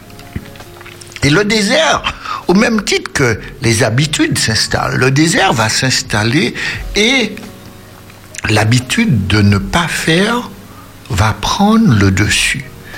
Le seul problème, celui qui a installé le désert, parfois ne le veut pas. Mais celui qui s'est installé dans le désert, tout en ne le voulant pas, se plaît à un moment d'être dans le désert. Car faire l'amour devient pour lui une contrainte. Et cette contrainte-là, elle ne la veut plus. Et pour pouvoir sortir et retrouver cet épanouissement pour le couple, je dois réaliser que mon égoïsme n'est pas partagé. Mon égoïsme fait du mal à l'autre et empêche l'autre de vivre pleinement la vie.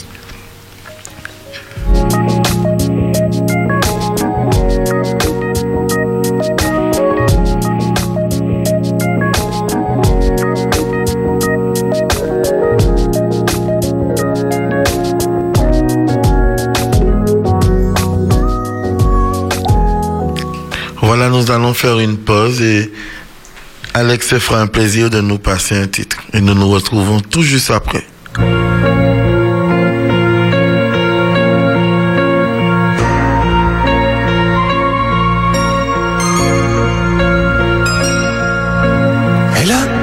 Ces lumières au fond des yeux qui rendent aveugle ou amoureux.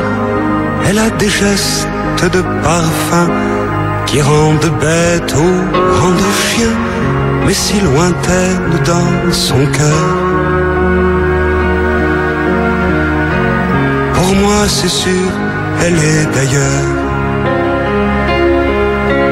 Elle a de ces manières de ne rien dire qui parle au bout des souvenirs.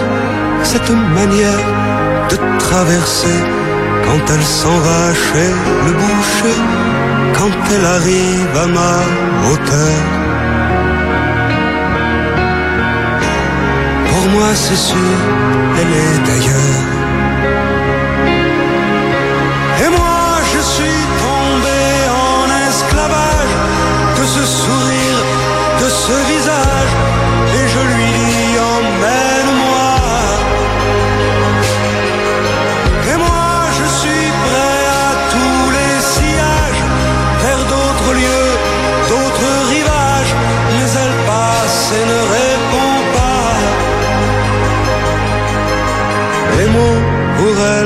Sans valeur. Pour moi, c'est sûr, elle est d'ailleurs. Elle a ses longues mains de dentelière damner l'âme d'un vermeer. Cette silhouette vénitienne, quand elle se penche à ses persiennes, ce geste, je le sais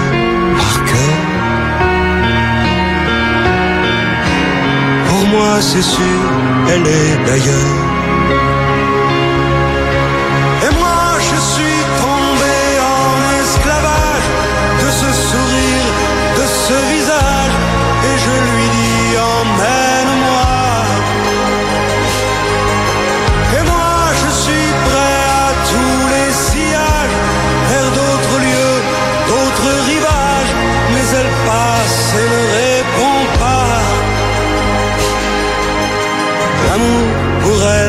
Sans valeur.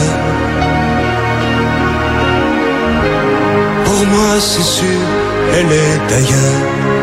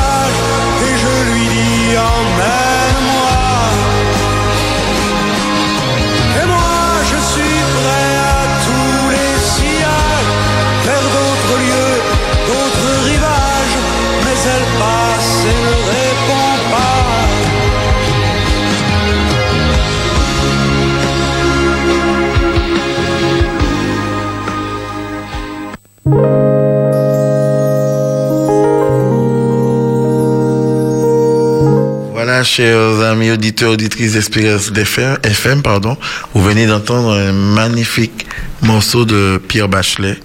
Je vous rappelle que ce soir, notre thème, notre sujet, la sexualité avec les couleurs de la maladie et nous avons mis l'emphase ce soir sur le cancer du sein qui est une maladie qui touche près de 50 000 femmes en France n'est-ce pas? Et surtout le regard aussi du partenaire vis-à-vis de ces corps mutilés, ces corps transformés, ces corps subissant l'effet à la fois extérieur et intérieur d'une telle maladie, comment c'est perçu à la fois par le partenaire, mais surtout par celle qui subit ce- cette maladie.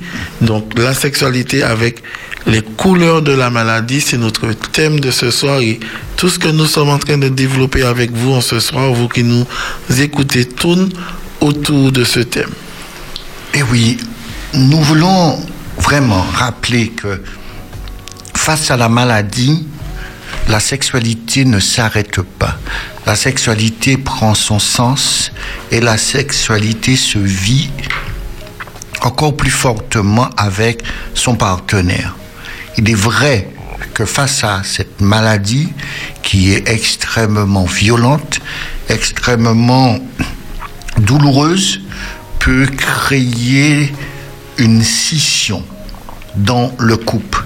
Et cette scission, tout en restant ensemble, peut créer un éloignement d'un partenaire et de l'autre. Mais tout en sachant que cette scission peut être due aux deux partenaires, mais aussi au partenaire qui doit montrer tout son amour, toute sa bienveillance envers sa femme, mais aussi euh, accueillir la colère de, son partenaire, de ce côté, euh, de ce refus d'accepter cette maladie qu'elle doit euh, s'approprier pour pouvoir avancer et trouver la guérison, mais il est essentiel de croire et d'accepter que nous ne vivons pas le futur, nous vivons le présent avec une projection du futur.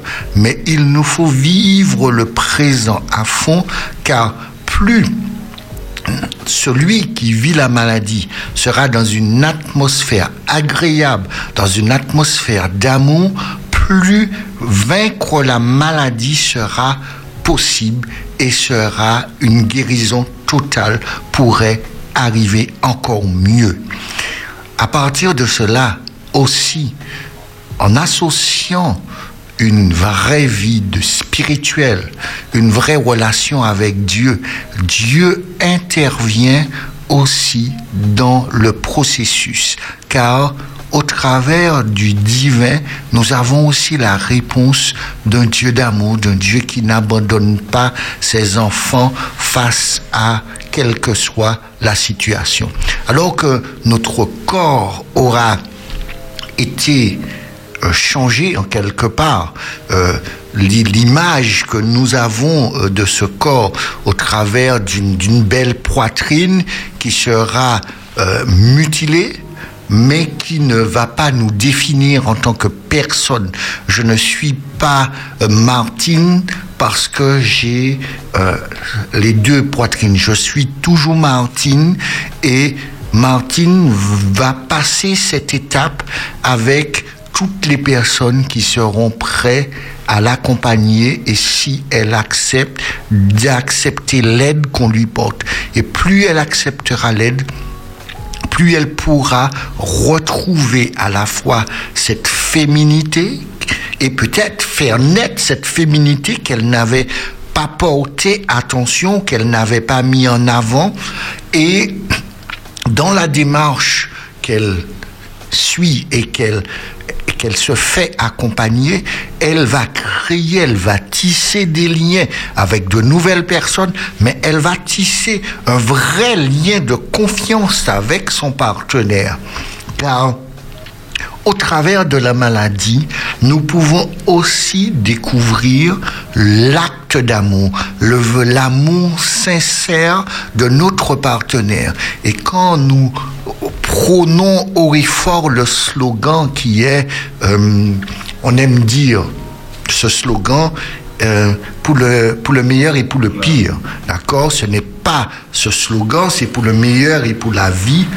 Nous allons voir que la maladie nous permettra aussi de dire pour le meilleur et pour la vie, car ce n'est pas la maladie qui crée la vie, c'est nous qui créons la vie, c'est nous qui mettons, nous faisons que notre vie soit belle. Le couple à ce moment va trouver son rythme, le couple va trouver sa dynamique, car euh, le désir biologique euh, existe toujours et existera toujours. Et il est bien là parce que euh, les expériences que j'ai rencontrées montrent lorsque le partenaire est dans cet amour sincère, il y a une chose qui est vraie la sexualité ne s'arrête pas. La sexualité aura peut-être d'autres formes, aura euh, un autre rythme, une autre cadence, fera euh, va prendre le rythme à des moments euh, des, baisses au niveau de sa santé, mais elle trouvera une assise stable pour pouvoir s'épanouir. Alors, la base du couple est sur ce capital qu'ils auront investi sur l'amour qu'ils ont l'un pour l'autre. Et cet amour qu'ils ont l'un pour l'autre leur permet d'avoir un regard d'amour. Je regarde mon partenaire avec les mêmes yeux que les yeux du départ. Alors, je ne suis plus à déterminer, comme je disais, une période de temps, une rythmique. La vraie rythmique sera déterminée par la relation que je suis en train de consolider. Et cette relation que je consolide me permet de, de voir que la vie est belle, la vie vaut la peine d'être vécue. Et à ce moment, comme il est bon de nous rappeler que nous avons une vie spirituelle, un temps avec notre Dieu, mais nous avons aussi des personnes qui sont là, des personnes dans le médical, des personnes qui seront euh, des accompagnants fidèles, sérieux, compréhensifs, bienveillants, qui vont nous permettre de nous aider pendant la période de maladie, mais après le cancer, pour nous aider à cette reconstruction. Car dans cette reconstruction, euh, avec euh, les, les, la, la, science que nous avons aujourd'hui, euh, une réparation euh, va se faire au travers de la chirurgie où on va retrouver une poitrine et où les, traces même de, de la maladie ne sera plus visible par ceux qui nous entourent. Mais nous allons toujours garder euh, cette trace en nous où j'invite aussi à ceux qui sont passés par là de croire que nous ne sommes pas guéris, nous sommes dans une réminence et qui fait que une, une vigilance constante devra être gardée et aussi au travers d'une bonne hygiène alimentaire nous permettra euh, d'avoir une meilleure santé et de, de prévenir et de bloquer toute récidive qui pourrait se produire. Alors, n'ayez pas peur aussi de vous rapprocher euh, de, de personnes qui sont formées pour nous aider à avoir une alimentation qui va nous préserver sur toutes sortes de récidives. Mais j'aimerais vraiment insister avec tout chacun pour vous dire que il n'y a pas de maladie qui nous empêche de nous épanouir, qui nous empêche d'avoir une vraie vie sexuelle, une vraie vie épanouissante. Alors, à nous, en tant que couple, à trouver le bon rythme, à trouver la, bonne rythmique, le, le, le, le, bon tempo et, et la vitesse de croisière qu'il faudra pour ne pas installer des, petits cailloux dans, la, chaussure de l'autre qui, gardera des cicatrices. Euh, et elle aura déjà des cicatrices qui sont liées à la maladie, non des cicatrices qui seront liées à la relation.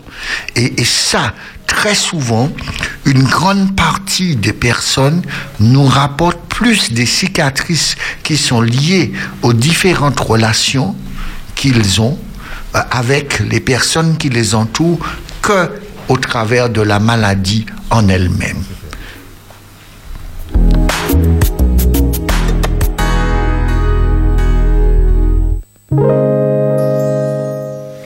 Alors, le temps file à grands pas et, j'aimerais quand même vous annoncer euh, le sujet que nous allons aborder euh, la fois prochaine et que je voudrais vous inviter déjà à, à réfléchir dessus, euh, car il est important pour nous de, de nous dire, euh, de nous préparer, de, de faire peut-être des petites recherches déjà sur ce que nous allons aborder la fois prochaine. Alors, j'ai choisi euh, d'aborder avec vous euh, le pouvoir des mots, leur érotisme et leur portée dans la sexualité.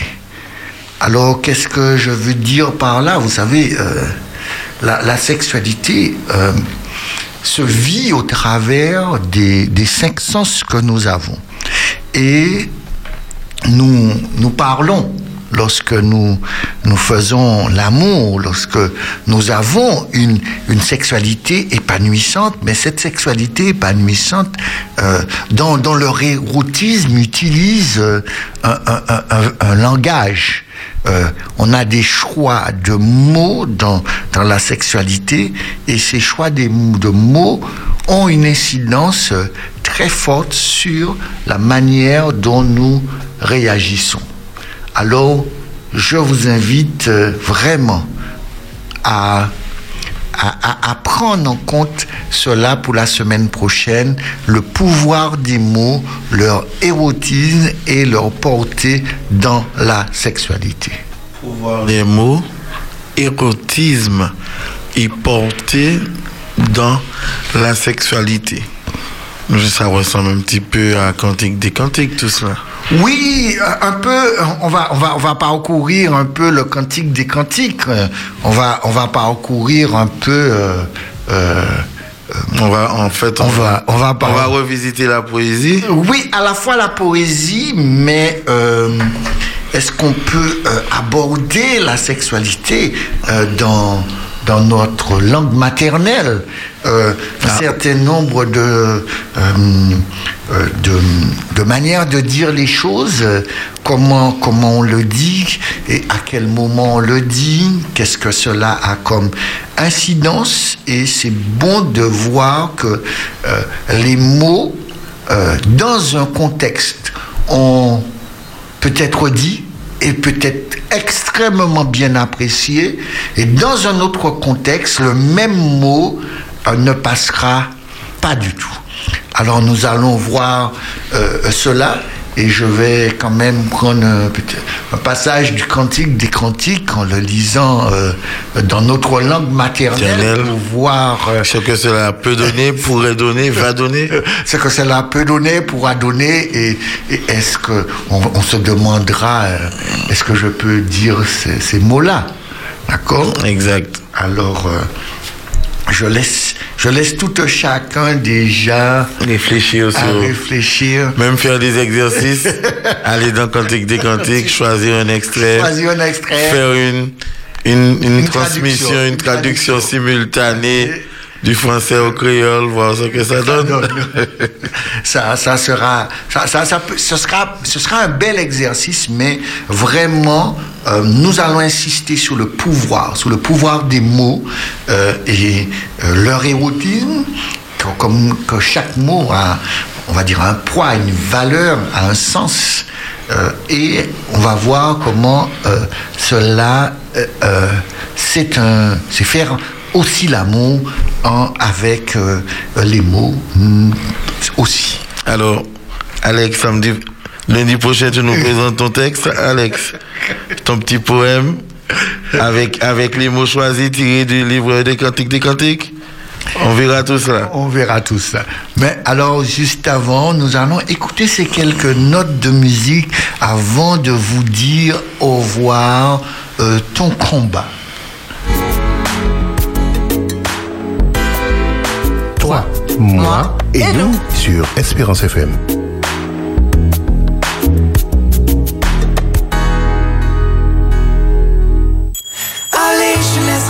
Bras baisser plus longtemps. Allez, je lâcherai pas, je lâcherai pas, tu m'entends. Ça prendra le temps que ça prendra. Et ton combat, tu m'entends. C'est mon combat. Quand le bonheur s'efface, quand l'amour se casse, quand la vie ne te sourit plus. Les passants que tu vois sont vivants pendant que toi, tu leur cries que tu n'en peux plus. Plus rien ne compense ton éternelle absence quand tu ne vois plus que des murs. De soleil, d'orage, de fou rire ni de rage quand tu ne vois plus le futur. Il suffirait qu'une main touche la tienne, que ton regard vers demain le comprenne. Allez, je ne laisserai pas tes bras baisser plus longtemps. Allez, je ne lâcherai pas, je ne lâcherai pas, tu m'entends. Ça prendra le temps que ça prendra. Et ton combat, tu m'entends. C'est mon combat. Pas tes bras baisser plus longtemps. Allez, je ne lâcherai pas, je ne lâcherai pas, tu m'entends. Ça prendra le temps que ça prendra. Et ton combat, tu m'entends. C'est mon combat. Avant le premier signe, avant que tu t'abîmes, avant que tu ne perdes pied. On mettra tout en œuvre, on ira vers ton bonheur, qu'importe ce que ça doit coûter. Je t'emmènerai dans les coins où ça chante et ça résonne et personne, personne, ne juge On te reconstruira une vie, pas à pas, tu guéris, tu guériras. Il suffirait que ta main touche la mienne que ton regard vers demain le comprenne.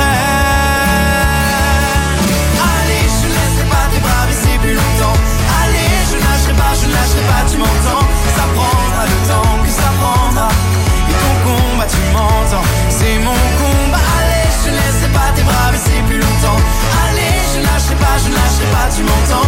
Ça prendra le temps que ça prendra. Et ton combat, tu m'entends. C'est mon combat. Hey, yeah. Hey, yeah.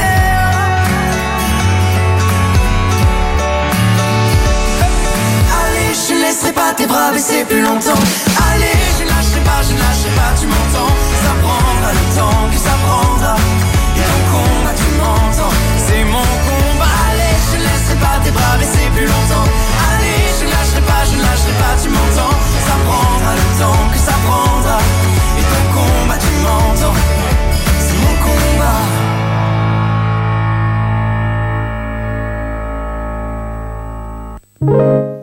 Voilà, chers amis auditeurs, le temps file, il est 22 heures passées de 54 minutes.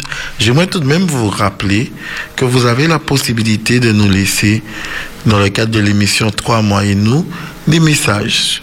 Vous tapez, vous allez sur la, boîte mail, je vous donne la boîte mail, communique au pluriel avec S 91.6 arrobase orange.fr. Vous pouvez nous laisser via cette boîte mail des messages ou vous pouvez aussi appeler au 05 96 60 48 24 et nous laisser un message vocal. Et ce message vocal, vous l'adressez naturellement à l'attention d'Arsène, à l'émission 3 mois et nous, et il se fera un plaisir de vous répondre lors de l'émission d'après. Donc n'oubliez pas, ce soir nous avons navigué, nous avons évolué, nous avons revisité la sexualité aux couleurs de la maladie.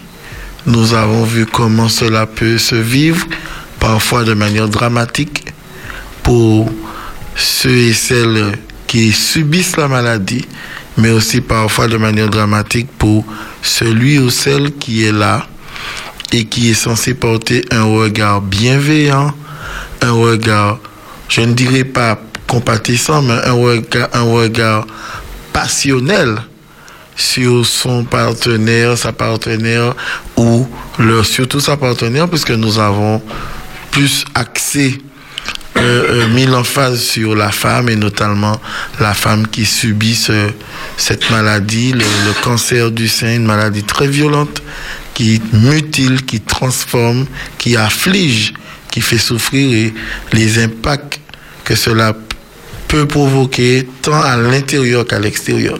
Et nous avons vu au travers des différentes informations portées comment cela peut être vécu par la femme en elle-même et aussi euh, comment le partenaire, lui, il a un, il a un, rôle, un rôle bienveillant, un rôle de, de, de comment dirais-je, protecteur afin de comprendre, rassurer et puis surtout, j'ai aimé l'expression, qu'il puisse accepter et comprendre la colère de sa partenaire qui vit, qui vit ce drame au travers de ce cancer. La sexualité aux couleurs de la, de la maladie, c'est l'univers que nous avons visité ce soir. Et lundi prochain, nous allons voir Lundi prochain, le pouvoir des mots, leur érotisme et leur portée dans la sexualité.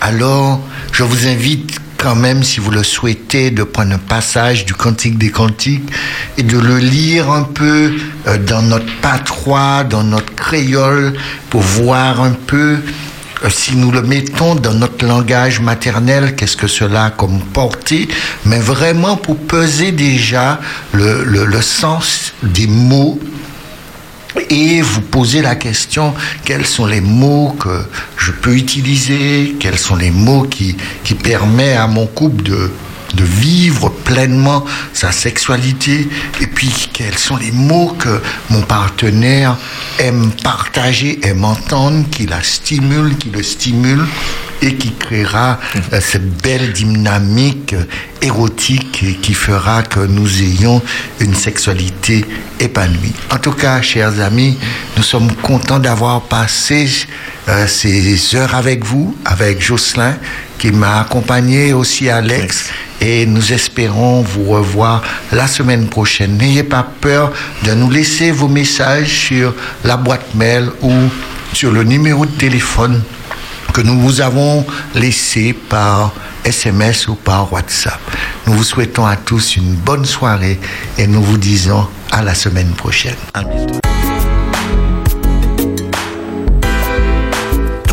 Moi. Et nous sur Espérance FM.